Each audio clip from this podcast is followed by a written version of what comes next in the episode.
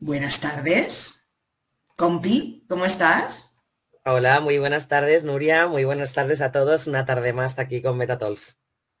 Pues sí, y esta tarde mm, hablamos de un tema que me toca de cerquita. Sí, sí, sí, es verdad. Exacto, la sanidad. Eh, en mi época moza, yo era enfermera y trabajé 15 años en hospitales, o sea que me toca Ahí de es cerca. nada, ¿eh? Ahí es Eh, nada. ahí es nada, ahí es nada. Eso, quiere- eso te da una pista ya de la edad que tengo. Pero bueno, hasta Nada, aquí puedo leer. Que, el Eh, público haga sus cálculos. Exacto, exacto, y se equivoquen si puede ser. Eh, bueno, hoy la sanidad eh, la vamos a ver desde un punto de vista un poco distinto, desde el punto del metaverso. A ver qué vamos a descubrir hoy. A ver, de todas formas, eh, hoy hacemos este Metatalks porque el día 7 de abril es el Día Mundial de la Salud, ¿te acuerdas? Sí, así es, Nuria. Además, eh, yo creo que hoy eh, vamos igual a, a tirar algunas barreras, ¿no? Porque hay quien todavía tiene miedo y tiene cierto resquemor, ¿no? Al metaverso, pero las oportunidades y aplicaciones que nos brindan en el ámbito sanitario son muchas. Desde luego, porque, bueno, hoy lo hablaremos luego, ¿no? Porque es una pregunta que, que les haremos, ¿no? A ellos, pero, eh, por ejemplo, en algunos países hasta el 30% de los medicamentos son falsos. Y la blockchain nos podría ayudar a verificar estos medicamentos, la autenticidad de estos Vale. fármacos. Entonces, bueno, en este sentido, mm, bueno, también hicimos una encuesta hace esta semana, hemos hecho una encuesta que hemos hablado, hemos hecho, hemos preguntado a la gente qué cree que va a deparar el metaverso nuestra sanidad. Y la gran respuesta, la mayoría han dicho que el uso que le ven mayoritariamente es la formación del personal. Pero bueno, no solo eso. Efectivamente, no solo eso. Y no nos vamos a enrollar más. Vamos Venga. a dar paso ya a nuestros invitados que tienen mucho que decir. Así que Venga. José Miguel Cacho, founder en Curae Salud, Asesoría y Educación en Salud Digital. Buenas tardes, José Miguel. Hola, buenas tardes, Nuria eh, P. Nuria T. ¿Qué tal? Buenas tardes. Un placer eh, que me hayáis invitado y estar aquí con vosotras esta tarde hablando de, de Metaverso Salud y de lo que se nos ocurra, como ya anuncié por ahí. Así que un placer. Vamos a ver. Alberto Melón, CEO and co-founder de Crotalus Labs and Metacare Health, Digital Health, IA, Web3 y Health Metaverse. Hola Alberto, ¿qué tal? Buenas tardes, eh, Nurias. Y bueno, mm, lo primero, pedir disculpas por mi voz. Normalmente tengo algo más de voz, pero como ellas y mis compañeros ya saben, estoy convaleciente todavía de un proceso de infección respiratorio y bueno, por lo menos quería estar aquí con todos vosotros. Por lo tanto, pido disculpas porque no es el mejor tono de voz que puedo ofrecer. Sin embargo, Nada que disculpar, nada que disculpar, de decirle además a, a nuestros seguidores que a pesar de, de lo malito que estás, no has querido faltar a esta cita y estar con ellos y con el resto de ponentes, así que darte las gracias a ti por el esfuerzo. Y saludamos también a Miguel Ángel Barreira, gerente de área en Ferrer, fundador de, V- de VMD Visitadores Médicos. Hola Miguel Ángel, buenas tardes. Muy buenas a todas las Nurias, habidas y por haber, y a los compañeros de, de panel. Y encantado de estar aquí con vosotras. Gracias por la invitación. Intentaremos dar un juego importante a lo que tenemos entre manos, al metaverso en sanidad. Genial. Y finalmente David Castro, director científico responsable de investigación e innovación biomédica, especialista en transformación digital y finanzas aplicadas al sector salud. Hola David, ¿cómo estás? Hola, buenas tardes, Nuria Steam. Muchísimas gracias por la invitación y encantadísimo de, de poder charlar, explorar sobre el metaverso con, con unos super cracks como los que tenemos aquí. O sea que vamos deseando de que comenzar ya. Pues venga. Pues mira, vamos a empezamos. Exacto, empezamos. Como sabéis, aquí lanzamos las preguntas y vosotros cogéis el testigo el primero que quiera y los siguientes van sumando. La primera pregunta que os hacemos esta tarde. La pobreza es el mayor obstáculo para la salud. Casi el 50% de la población mundial carece de acceso a servicios sanitarios básicos. ¿Cómo puede ayudar el metaverso a llevar la sanidad a estas personas y a estas zonas? Adelante. Bueno, pues mira, me voy a lanzar yo mismo. Mira, eh, pues eh, la verdad que es una pregunta muy interesante. A ver, eh, yo creo que el metaverso no va a tener ninguna repercusión en relación con la salud en países y regiones pobres si no hay infraestructuras y equipamientos tecnológicos que pueden soportarlo. Esto es así. Decías el dato, el 50% de la población mundial carece de acceso a servicios de salud básico, básicos. ¿Por qué? Por falta de infraestructuras. Eh, el, metaverso, el metaverso, digamos que es un, un concepto un, entorno eh, virtual que puede, eh, digamos, eh, estar relacionado con multitud de tecnologías y precisamente si no tiene el respaldo de las infraestructuras y los equipos tecnológicos en relación con esas, digamos, ese soporte del metaverso, pues yo creo que no va a tener mucha repercusión, la verdad.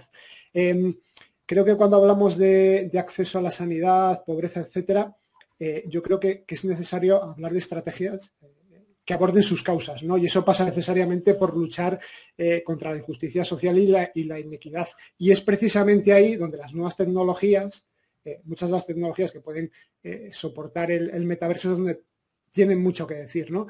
Pero creo que básico, infraestructuras como red eléctrica, internet, sin, esto, el, metaverso no tendrá ninguna repercusión en este tipo de, países o regiones en las que, no hay acceso a los servicios médicos. Yo creo que, mm, dándole un poco la, razón a David, porque creo que ha dado en, el, en la clave, ¿no? en la infraestructura, em, evidentemente el metaverso no, no, puede por sí solo eh, solucionar un problema estructural de, pobreza. ¿no? Em, donde sí puede, digamos, colaborar, por lo menos conceptualmente, es en la optimización de recursos. Es decir, la pobreza es un problema no para el acceso a la salud o para el metaverso, sino para todo. Eh, estaremos de acuerdo en que es algo de perogrullo. Pero a fin de cuentas, si tenemos algo que nos permite optimizar los recursos o gestionar los datos de una manera más eficiente, de forma indirecta estamos contribuyendo un poco a que esos recursos lleguen un poco mejor a donde hagan falta. Y claro, ya no hablamos solo de zonas geográficas o geopolíticas, sino mismamente de zonas rurales, en las que estamos de acuerdo en que no eh, muchas veces no se dispone de los mismos recursos e infraestructuras que la ciudad, pero a fin de cuentas de lo que tratamos con el metaverso no solo es de poder establecer comunicaciones a distancia, sino de reducir esas distancias o de acercar, por ejemplo, el mundo rural a los medios más avanzados. Entonces, en ese sentido, sin necesidad de pensar en las eh, tecnologías más avanzadas, por ejemplo, en yo qué sé, 6G o en, el procesamiento eh, cuántico más avanzado, en cosas digamos, que sean prácticas, que sean em, ceñidas a un caso de uso. En cuanto a optimización de recursos, sí podemos estar hablando de un posible rol de intermediario en este sentido. No sé lo que opinan José Miguel y Miguel Ángel. Yo creo que, si me permite Miguel Ángel, y te dejo para el final, eh, lo siento mucho, eh, mm, es un poco lo que estabais orientando. Yo no tanto lo orientaría quizá a países pobreza eh, o, países en vías de desarrollo, porque también tenemos una cierta pobreza en nuestros países y hay mucha población eh, a, la mm. cual pues eh, incluso sin necesidad de que sea betaverso, sencillamente con una teleconsulta, una videoconsulta ahora mismo, tienen dificultades de acceso. Estamos hablando de personas mayores, de personas con discapacidad, de minorías, de eh, personas que viven en zonas rurales, como ha dicho Alberto, de personas de bajos recursos económicos y socioeconómicos. Al final, la tecnología, cualquiera que hagamos, la idea que tiene es que eh, contribuya a que haya una equidad en el acceso de salud. Y las tecnologías lo permiten y el metaverso en su momento lo permitirá eh, tratando de evitar esas distancias que se producen ahora mismo. No hay nada peor que empezar a eh, implantar tecnología y al mismo tiempo estar pues ahondando aún más las distancias entre las personas, porque acabaremos pues, con un problema que ahora mismo tenemos en, el sector salud, que es el de la falsificación digital de las personas y que lo tienen también en otros sectores, como puede ser la banca, etcétera, etcétera. Con lo cual eh, es un poco el recorrido que acaba de comentar Alberto. Las políticas tienen que hacerse de forma de contribuir a que haya un crecimiento y con un crecimiento con tecnologías y que esa tecnología al final, pues bueno, tenga su repercusión tanto en el mundo de la salud como en cualquier otro aspecto. Y ya le dejo a Miguel Ángel a ver si tiene algo más que añadir, que seguro que sí. Bueno, yo a, la pregunta eh, eh, estoy muy enfocado, muy orientado con lo que han dicho los demás y mientras en Catalán, como han dejado más tiempo, he buscado un dato importante que para mí es demoledor. Sudán, Sudán del Norte, Sudán del Sur, Congo, Chad, no tienen servicio en Amazon. si Amazon no da servicio en esos países, el metaverso en sanidad no va a llegar. volvemos a lo mismo. el metaverso nos va muy bien a aquellos que nos vaya bien, pero los, los eh, que no tienen la suerte de estar en, esos entornos, les va a dar un poquito igual. Y es la pena, es la pena. Lo, digo con pena porque realmente en nuestra utopía decimos, ah, el metaverso hará que uno, que un cirujano opere de cataratas a una viejita en Sudán del Norte. No. no llega a Amazon, no va a llegar al metaverso. En eso todavía tenemos que seguir avanzando para que el mundo realmente diga, ahora hacemos cosas por todos. Pero no, y me baso en Amazon, como puede haber también muchos negocios que no han llegado, pero ¿quién puede pensar que Amazon no esté en algún sitio? Pues en esos países no está. Lapidario, pero cierto. Sí, sí, sí. Sí, sí, y en este sentido, la verdad es que agradezco, en primer lugar, lo quería mencionar, vuestra capacidad de síntesis, ¿eh? me parece eh, brutal y os lo agradezco un montón porque así podemos eh, debatir muchísimo más. Eh, en este sentido, ¿la inteligencia artificial creéis que nos, ayudará a prevenir enfermedades? ¿Cómo mejorará nuestra salud? Yo aquí, si queréis, eh, tomo el guante en primer lugar por, la parte que me toca de como mm, clínico, o por lo menos ex clínico, en mi caso, por haber estado, digamos, en la trinchera, en el COVID y mucho antes, los 11 años de, experiencia que tenía previa. diré que la respuesta corta es sí, la respuesta no tan corta es nos va a ayudar a todo, y eso es algo que se va a ver en los próximos años. Y el matiz explicativo es que, em, bueno, todos podemos, somos testigos del el éxito, más bien también el ruido mediático, ¿no? De ChatGPT y todas las, las IAs generativas que están ahora mismo en boga, pero realmente estamos en contacto con inteligencia artificial desde hace mucho tiempo. Es decir, eh, cualquiera que haya eh, interaccionado desde hace 20 años para acá con un e-commerce ha estado en contacto con una inteligencia artificial. Cualquiera que haya jugado un videojuego, por supuesto. Pero es que cuando escribimos en el móvil y tenemos una sugerencia de cuál es la siguiente palabra, eso también se llama Federated Learning, pero es una, una de los tipos de, inteligencia artificial. Con esto quiero decir que evidentemente GPT-4, ya se está trabajando en GPT-5, Lambda de Google, modelos generativos muy potentes que de un modo u otro, y cuanto más reglado, cuanto más eh, testado en un campo de batalla real, ¿no? como la sanidad, mejor, de un modo u otro van a tener su lugar. Entonces, lo que es interesante aquí no es decir si sí o si no, porque parece evidente que sí, sino cómo lo podemos hacer mejor, cómo debemos entrenar esos algoritmos para colaborar con los médicos, colaborar con las enfermeras, colaborar con todos los profesionales de la salud a realizar mejor su trabajo. Evidentemente, antes se podía asumir en simplemente liberar las tareas repetitivas, hoy en día sabemos que no es solo eso, que van a ir mucho más allá, que hay eh, modelos muy potentes que incluso aprueban ¿no? exámenes exigentes de, de sanidad. Entonces, es evidente que va a suceder. Lo importante es trabajar en la ética subyacente para que las cosas se hagan de una forma correcta y trabajar en un modelo y en un formato que nos pueda ser a todos útiles. O sea que la respuesta corta sería, claro que sí, nos van a ayudar a, trabajar en el diagnóstico de enfermedades y por supuesto en muchas otras tareas más. Siguiente. Bueno, un poquito, eh, eh, siguiendo la línea de Alberto, eh, quizá comentar, porque me resulta muy interesante, porque hay, de hecho ya hay, ya hay proyectos desde hace años que trabajan en, sistemas de, prevención y diagnóstico apoyados en la inteligencia artificial. Yo recuerdo un, eh, proyecto liderado por Google en colaboración con investigadores del Reino Unido, pues, mm, mediante el cual crearon un sistema que permitía detectar de manera precoz la retinopatía diabética. Eh, utilizando eh, la inteligencia artificial. La, retinopatía diabética es una de las principales causas de ceguera en el mundo y fue un proyecto que desarrollaron ya hace, hace unos años, hace siete años, en 2016, como decía, y, tuvo muy buenos resultados y de hecho se está utilizando en, eh, para detección precoz de esta, de esta patología. Recuerdo también un proyecto muy, muy interesante de, de hace tres años científicos de, eh, del MIT, del Instituto Tecnológico de Massachusetts, en colaboración con el Hospital General de, también de Massachusetts, desarrollaron un modelo de, Deep Learning que puede detectar el riesgo de, padecer cáncer de mama hasta cinco, fijaos, hasta cinco años antes de, que aparezca, con solo examinar una mamografía ¿no? a través de, inteligencia artificial. Eh, yo creo que eh, efectivamente, como decía, como decía Alberto, eh, hay que trabajar más, hay que trabajar mucho más en aspectos éticos, legales, etcétera, pero la, eh, la inteligencia artificial en cuanto a, la prevención y al eh, diagnóstico precoz, se está ya se está investigando sobre ello e incluso se está eh, empezando a introducir en, la práctica en la práctica clínica. probablemente con más, digamos, con más potencia en, países como Estados Unidos, pero o sea, es una realidad, es una realidad.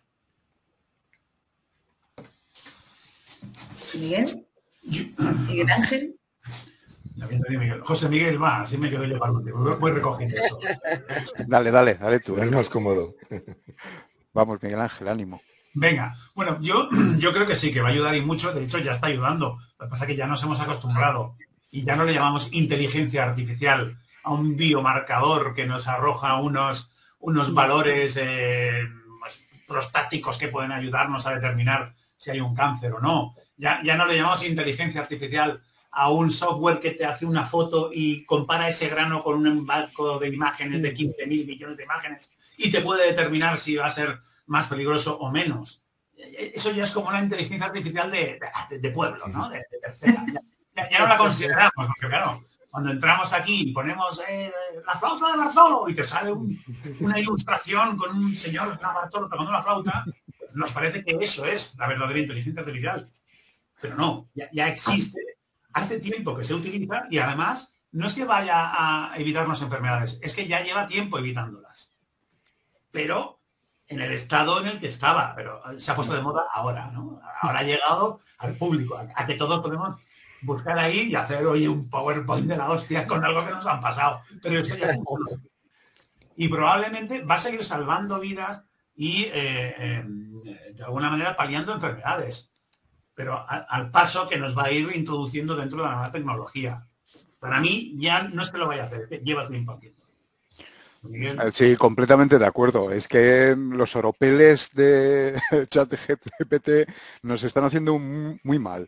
Eh, ya hace, hace eh, muchos, muchos años, hace por lo menos cuatro o cinco años, que se está utilizando en el ámbito clínico sin ningún problema para toda la parte de analítica predictiva. Es decir, ser capaces de encontrar un patrón de eh, una serie de datos, generalmente son datos clínicos, datos de los pacientes, eh, analizarlos y a partir de ahí encontrar esos marcadores que son capaces de posteriormente cuando llega un nuevo paciente saber pues qué grado de riesgo tiene para tal enfermedad o qué posibilidad tiene de volver otra vez a urgencias o de eh, cualquier otro aspecto. Eso se está utilizando eh, en tres ámbitos eh, muy claros. Uno en el ámbito de la imagen, con la imagen médica se están haciendo auténticas maravillas, lo acaba de decir Miguel Ángel con el tema de dermatología, pero se está haciendo eh, con, eh, con TAC, eh, con radiografía, se están haciendo estudios, pues eso, prospectivos para,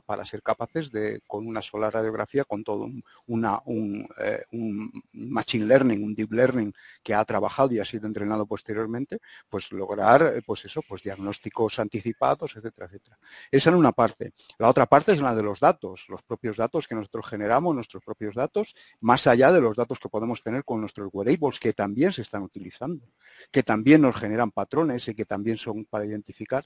Y hay una última nueva que no es tan conocida, que tiene un poco de relación con ese chat GPT, que es una inteligencia eh, artificial eh, que le llaman ambiental, y es eh, aquella que proviene de la voz, que proviene de los gestos, de los movimientos, en la cual somos capaces de, por cómo habla una persona, por qué, cuál es el movimiento de esa persona dentro de una habitación, encontrar esos, pues esos, esos patrones para después poder incluso detectarle algo.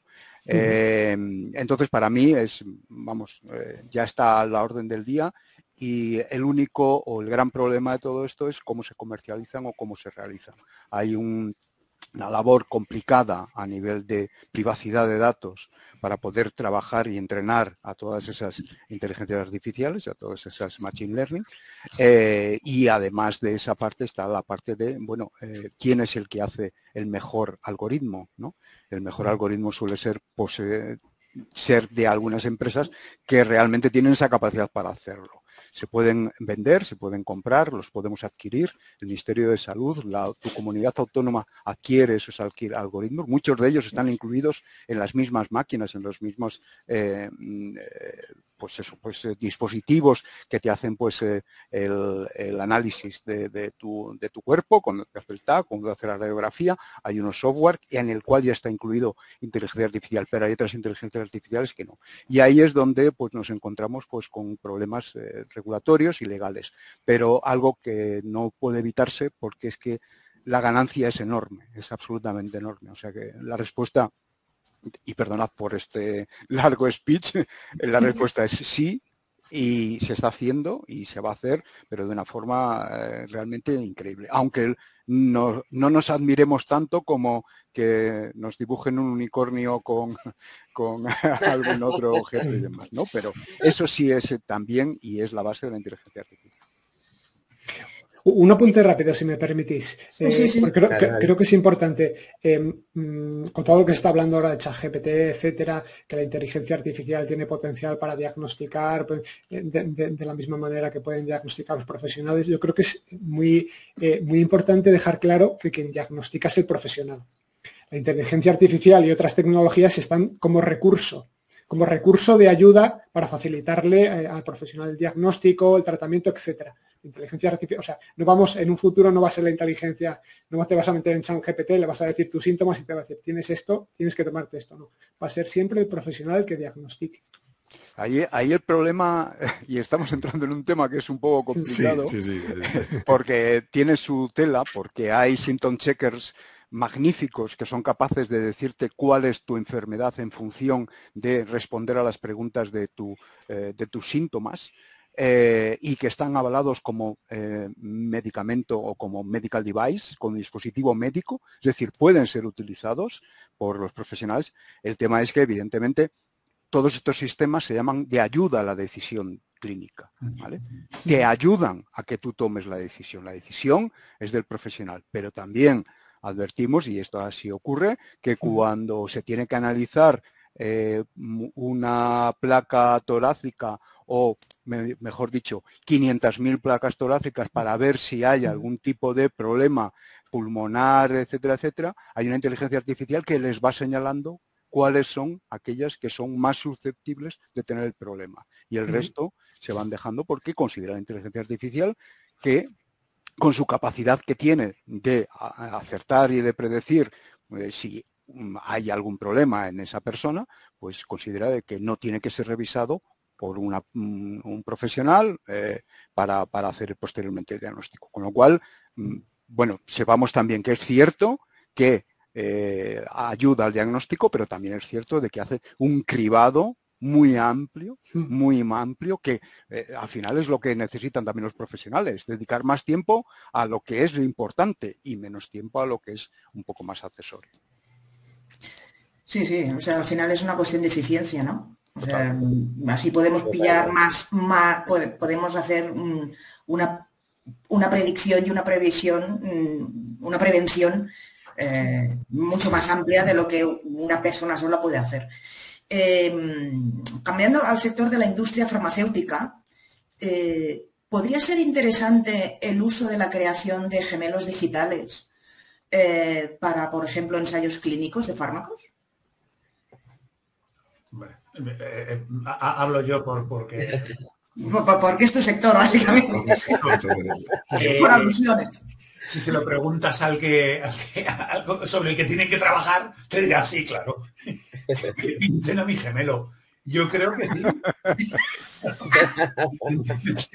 Yo creo que sí, no solo por el, bajo el punto de vista del interesado, sino bajo el punto de vista del de, prueba-error, ¿no? O sea, si se nos eh, va para el otro mundo un gemelo, pues bueno, se fabrica otro y ya está. Si eso llegase a poder ser cierto, que yo esa es de las cosas que a veces pienso, vaya, nos estamos pasando, ¿no? De, de, frenada, ¿no? un poquito esto, ¿no? De las manos, estamos pasando. Pero si eso pudiese llegar, para mí sería realmente el, paradigma de la sanidad. Decir, mire, yo tengo que operarle, tengo que quitarle el bazo, pero no tengo claro si el, tema de cómo, cómo, cómo coser las arterias aquí. Voy a hacérselo a su gemelo y depende, pues ya vamos.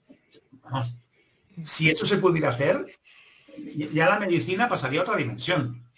Porque probablemente serían muchos miedos, ya las compañías de seguro que aseguran a los médicos pues dirían, ya no tenemos sentido, porque fallaría poco. O sea, el margen de error bajaría a límites eh, casi inexistentes.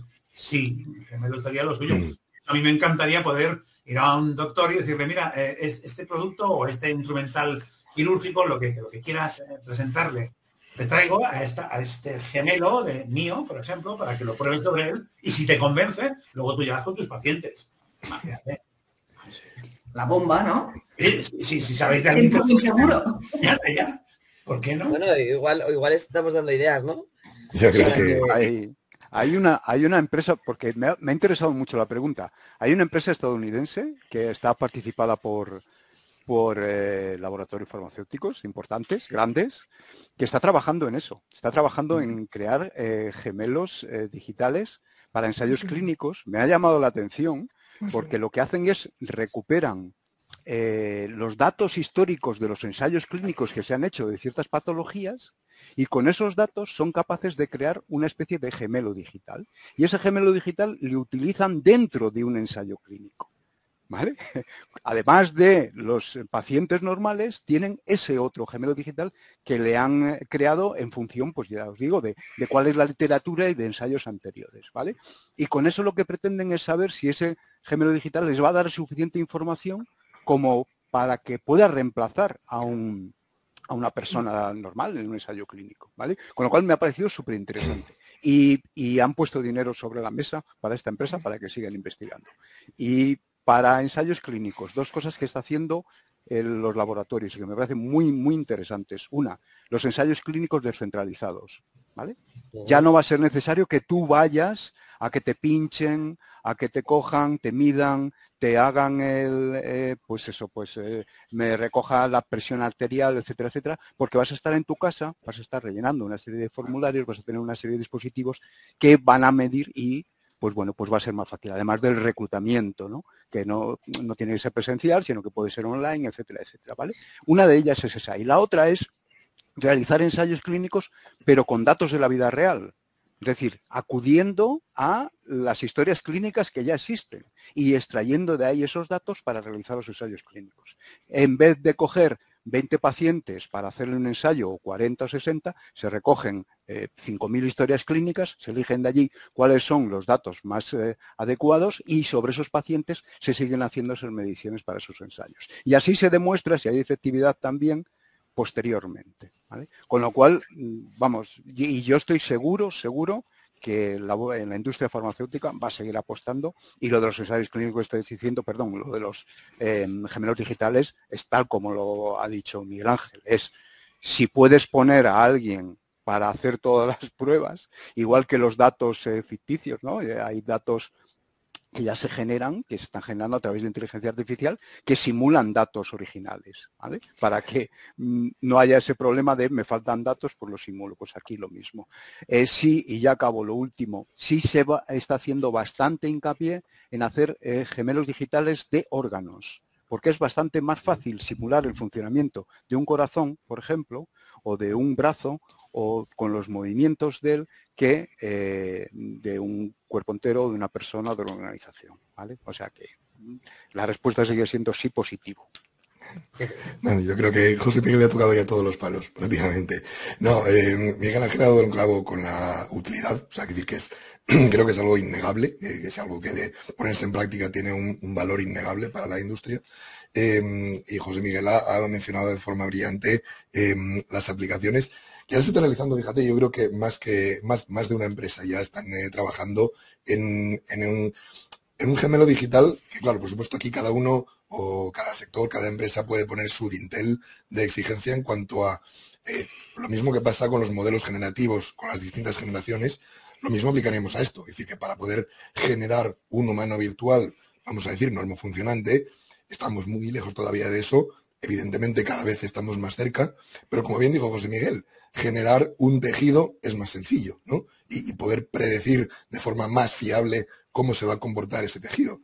Yo, por ejemplo, vengo del mundo de la hematología, nosotros poder generar una médula ósea, un entorno de generación donde podamos más o menos prever qué factores pueden influir y pueden tanto negativamente como positivamente proteger para la respuesta de un fármaco, de un quimioterapéutico, de lo que sea, es de un valor incalculable predecir cómo reaccionaría eso con el resto del organismo es mucho más complejo. Hablamos de muchos más billones de datos, de input que tenemos que manejar para que eso sea eficiente. Pero evidentemente el camino es ese. Y luego, por ir un poco más a lo terrenal, a lo más inmediato, aunque no sea de una forma tan em, excelente desde un punto de vista técnico, podemos eh, trabajar con el concepto de gemelos digitales de datos, ¿vale? Trabajando con datos demográficos, con datos poblacionales, actualmente ya, simplemente para generar modelos de predicción de qué probabilidades tenemos, eh, yo qué sé, una persona de tal población, de tal edad, de tal etnia, de tal, lo que sea, de contraer esta enfermedad con respecto a otra de otro tipo eh, parecido. ¿no?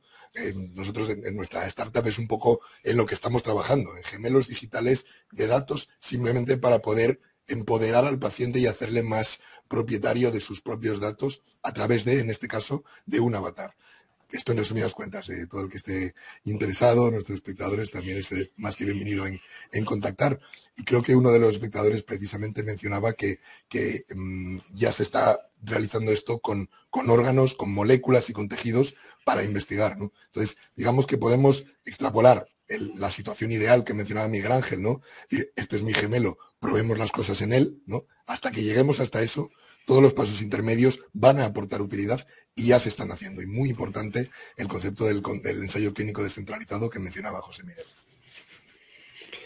Eh, bueno, compañeros, yo estoy eh, súper de acuerdo con todos vosotros y por, aportar una visión un poquito eh, distinta y diferente, complementaria en relación con los gemelos digitales.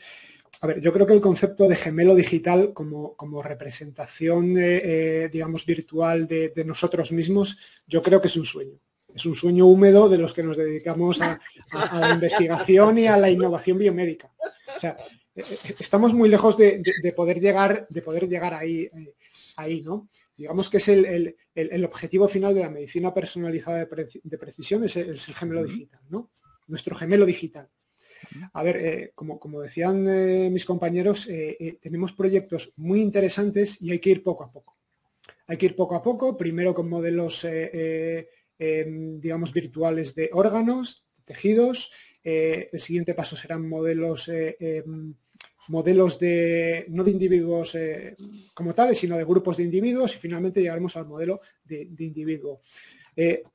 para que, para, para que todas las personas que, estén ahora conectadas puedan un poco poner en contexto y entender lo que supone de esfuerzo el desarrollo de esta tecnología, eh, os voy a poner el, ejemplo de un proyecto que a mí me parece fascinante, que se llama el proyecto eh, Blue Brain Project, el proyecto del cerebro azul. Em, es un proyecto internacional eh, que está liderado por la Escuela Politécnica Federal de Lausana, en Suiza, y es un proyecto que está volcado en, crear una réplica virtual de un cerebro de, un cerebro de, ratón, de ratón, como primer paso eh, para, el objetivo final, que será hacer un, eh, eh, digamos, un modelo virtual de un cerebro humano. Pues en este proyecto, para que os hagáis una idea, en este proyecto hay 100 socios a nivel internacional, universidades, centros de investigación, empresas trabajando para el desarrollo de, un gemelo digital de nuestro cerebro. cerebro de ratón como el primer paso y finalmente de nuestro cerebro. Es un poco para que entendáis la dificultad la dificultad del desarrollo de esta tecnología y de llegar al gemelo, al gemelo digital nuestro, del individuo. Y también para eh, algo muy importante a la hora del desarrollo del gemelo digital es eh, hay que apostar por la investigación básica en tres áreas que yo considero fundamentales. Y, si, sin la apuesta eh, por la investigación en tres áreas no vamos a llegar al gemelo digital. Una es la nanomedicina. La nanomedicina, todos los, digamos, el, funcionamiento de las moléculas a nivel eh, pues eso, básico de la célula, etcétera.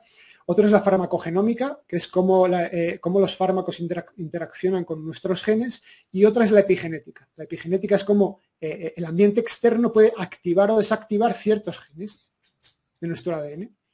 la investigación básica en estas tres áreas, yo considero que no llegaremos nunca al gemelo digital, aunque tengamos tecnología como para poder desarrollar este componente.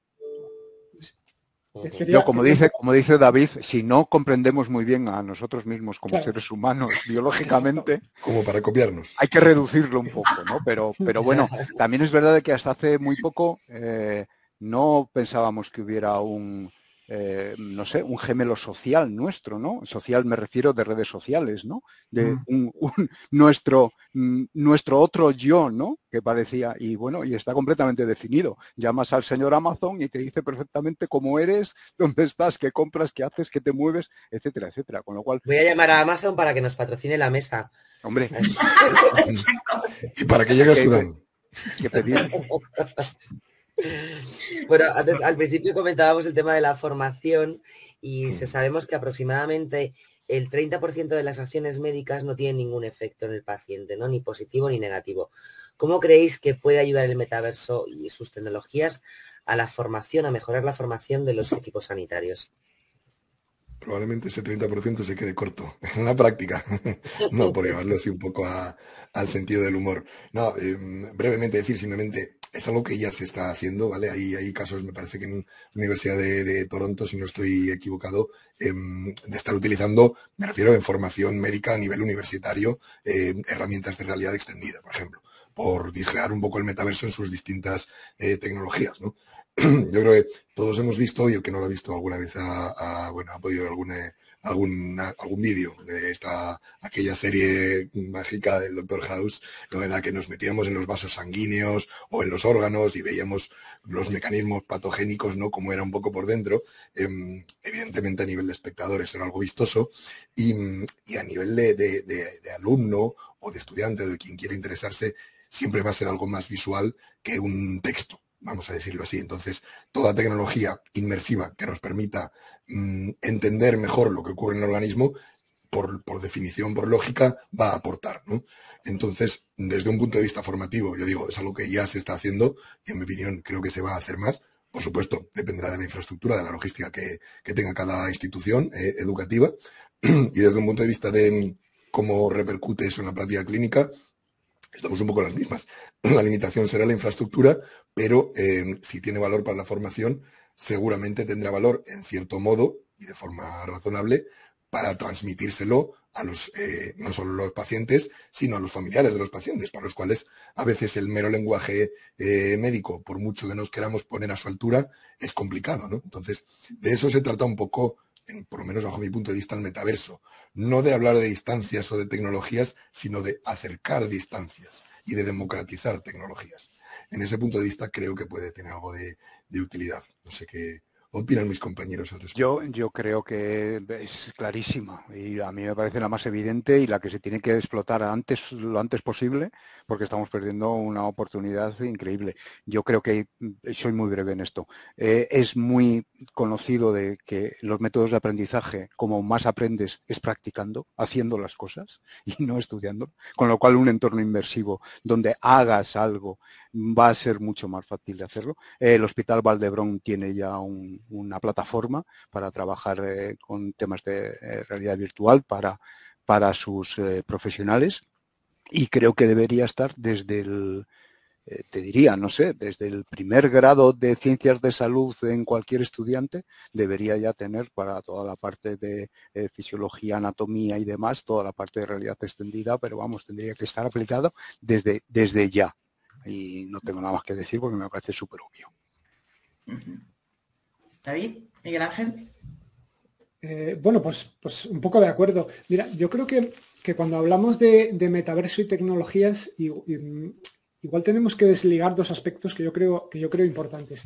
Porque una cosa, una cosa son las aplicaciones que puedan tener las tecnologías eh, que pueden llegar a conformar el metaverso, que son muchas, y otra cosa son las, aplicaciones del, metaverso entendido como un mundo virtual en el que vamos a interaccionar a través de avatares, etc. Eh, eh, lo que, como perfectísimamente lo han, explicado Alberto y, José Miguel, eh, la realidad aumentada, virtual, etcétera, pues está clarísimo y, se ha probado muchísimos estudios que, es muy eficaz a la hora de, formar a los profesionales, de formar, de enseñar a los profesionales y a los pacientes también incluso. Eh, pero fijaos, eh, yo creo que, este tipo de tecnologías em, significan una complementariedad en la formación. Yo creo que a día de hoy no son, son una alternativa en determinados casos o para formación en aspectos muy concretos, por ejemplo, para visualización en, tres dimensiones a la hora de planificar operaciones, etcétera. Creo que son muy útiles, pero que son un complemento. Son un complemento. De hecho, estoy, recordando ahora un estudio eh, científico que se publicó el año pasado, en el que eh, evaluaron la formación de profesionales médicos con tecnologías inmersivas eh, en relación con la formación con métodos tradicionales. Y, vieron que las tecnologías inmersivas no eran más efectivas que, eh, otros métodos de educación en cuanto a pues, eh, aspectos como la adquisición de habilidades, la satisfacción, la, confianza de los profesionales o incluso el tiempo de desempeño. Es decir, que no, no pensemos que estas nuevas tecnologías van a, van a ser la panacea y que nos vamos a formar súper bien con ellas y que nos vamos a olvidar de, otro tipo de educación y formación más, digamos, más tradicional, entre comillas. Yo creo que va a ser algo eh, eh, complementario y, no, igual no para todas las eh, especialidades médicas, para determinadas especialidades médicas que, sean más visuales, que se necesiten igual entornos más inmersivos, etcétera, pues van a ser mucho más útiles. Y, luego el metaverso, pues, pues aún está un, poquito en, en, duda cómo el metaverso, de qué manera va a ayudar a formarse a los profesionales médicos.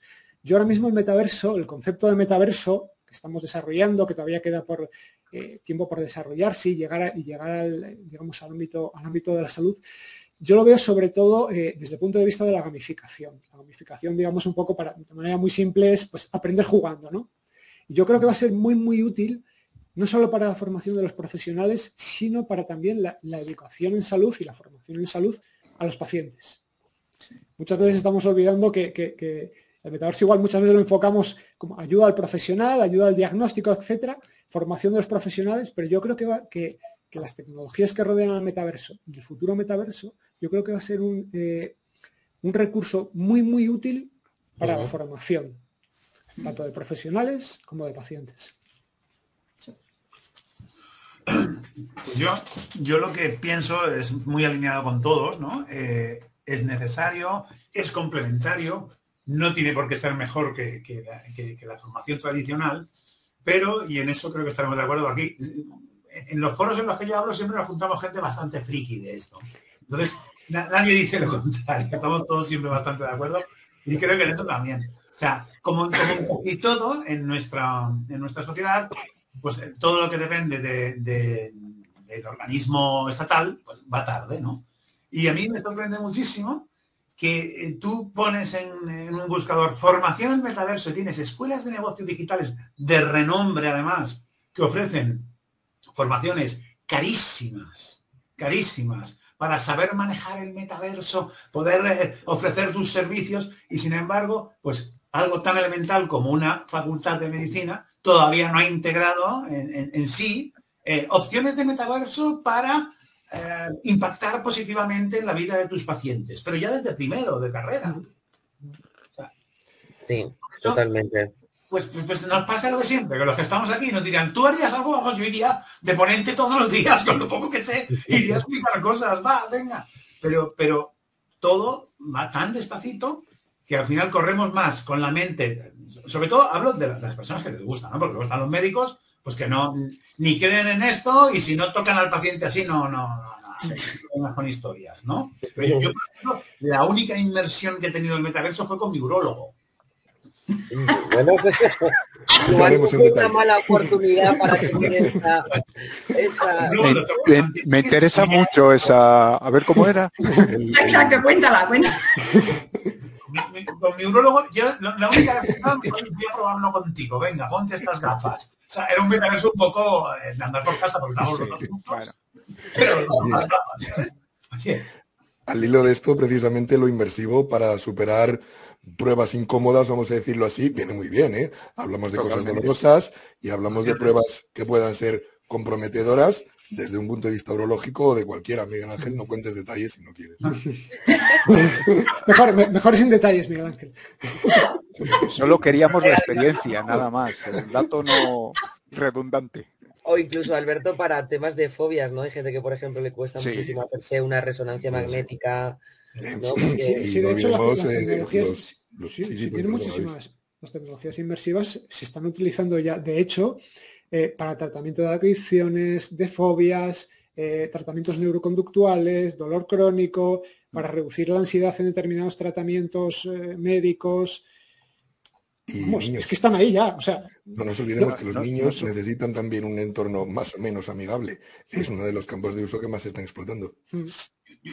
y, esas, y, esas, experiencias eh, son han pasado ya la certificación de dispositivos médicos. ¿eh? Quiero decir que no, no son...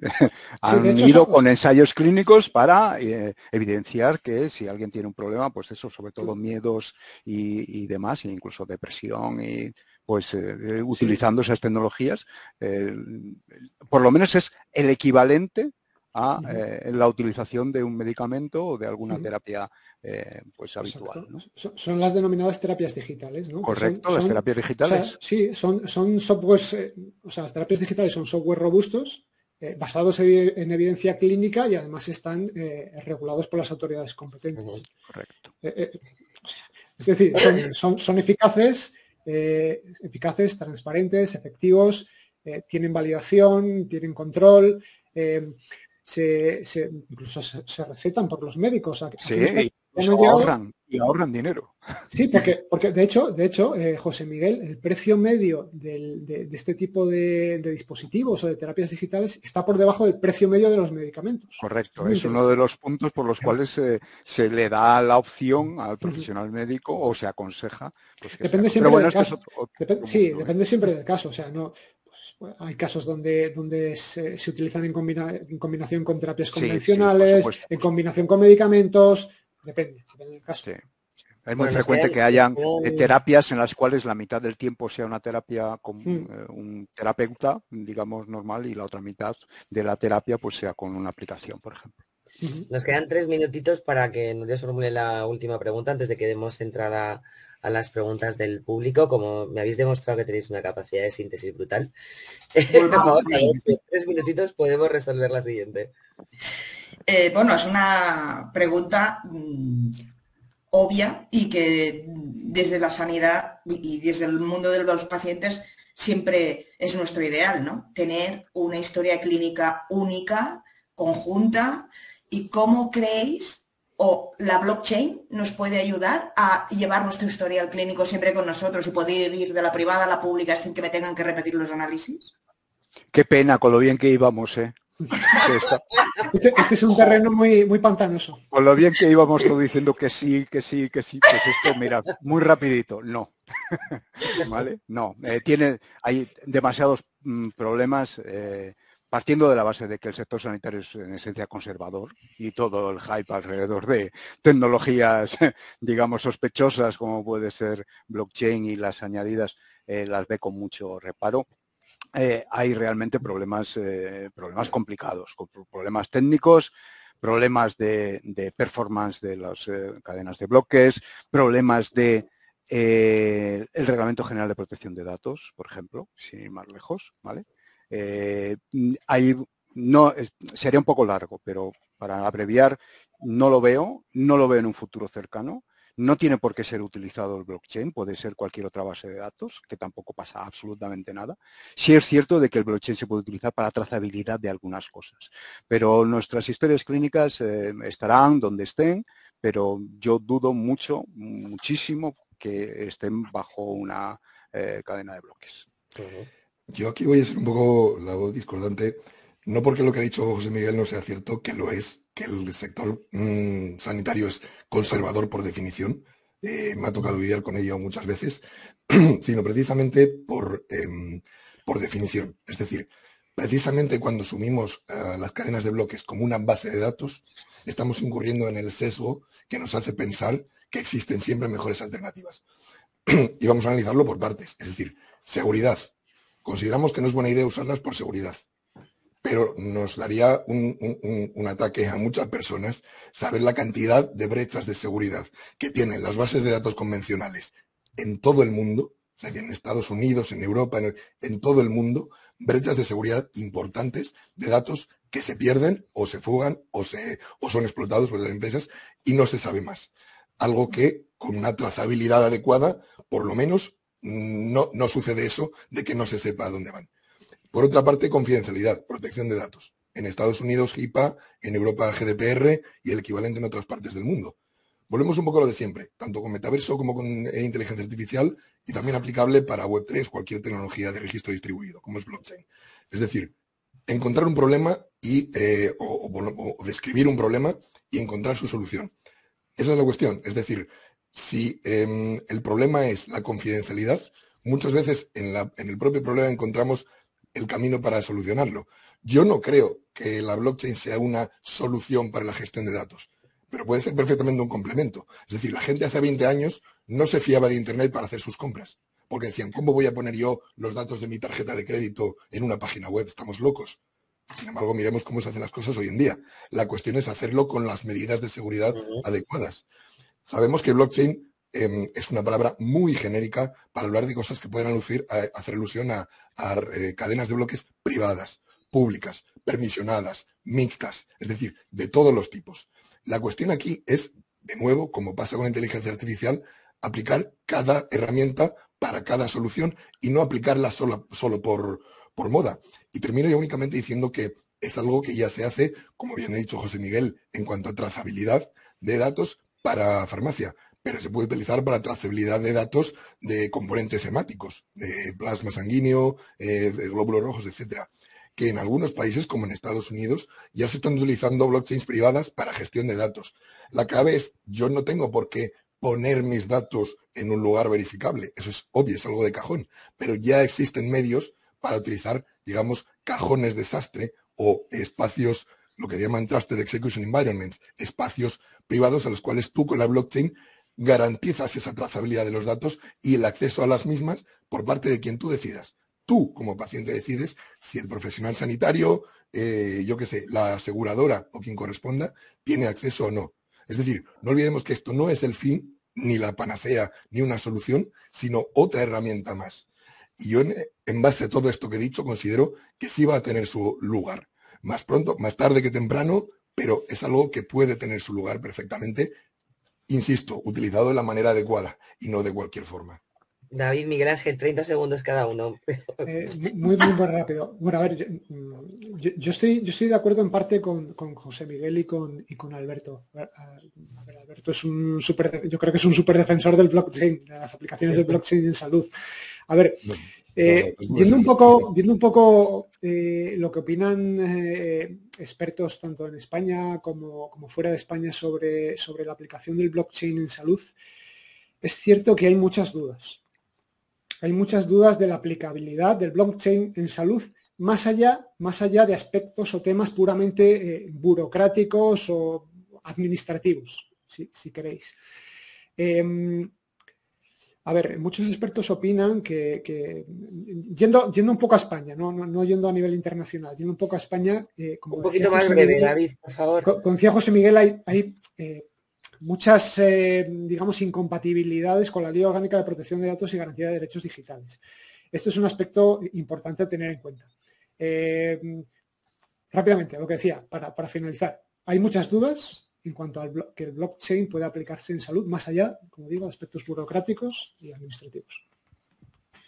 Yo voy a ser súper breve, porque yo, escuchándos a todos, me bajo aquí al planeta Tierra y digo, ¿y cuándo va a haber alguna propuesta de ley que empieza a pensar en las personas y basándome en una pregunta como la que hace Isma Fuentes aquí, ¿por qué no se democratizan los datos de los bancos de imágenes de los BIRATS o de los BIRATS, en el caso de próstata, etcétera, para que cualquier profesional pueda tener acceso a ellos y poder comparar para curar a personas?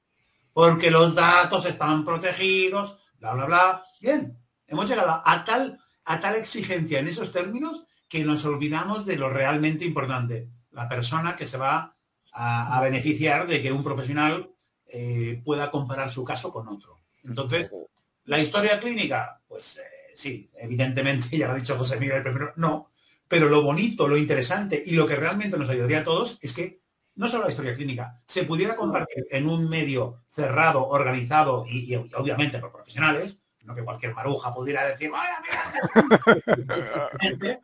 ¿vale? Pero que se pudiera eh, determinar el uso de todos los datos de todos los pacientes en eh, apoyo al resto que puede seguir viendo luego. Porque hay mucha información, pero no la ve quien tiene que verla. Bueno, hay buenas noticias. ¿eh? Eh, lo único en que se está utilizando blockchain ahora mismo es en la trazabilidad de ensayos clínicos, ¿vale? Porque hay muchísimos actores y es hay que presentar todo muy bien y hay que justificarlo. Y lo siguiente, eso que has dicho Miguel Ángel, se está haciendo. Hay un espacio europeo de datos de salud.